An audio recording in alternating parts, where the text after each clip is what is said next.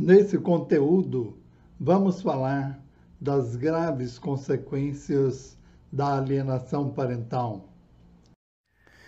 Inscreva-se em nosso canal, aqui logo abaixo do vídeo, para marcar posição contra a alienação parental e a favor da guarda compartilhada.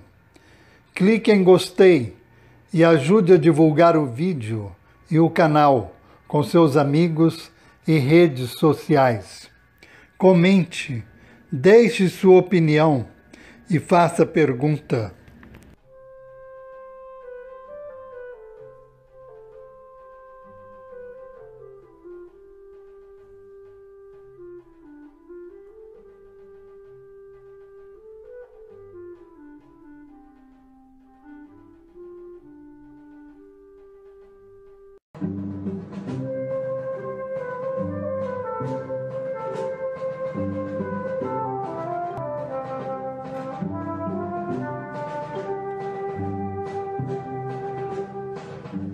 Imediatamente após é um trabalho bastante cansativo de acompanhamento de um processo de falsas acusações de abuso sexual.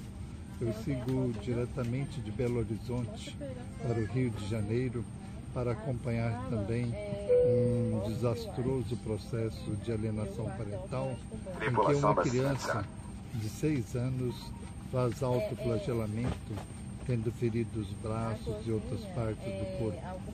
Até hoje, o Judiciário ainda não entendeu que a guarda compartilhada é um poderoso antídoto contra a alienação parental.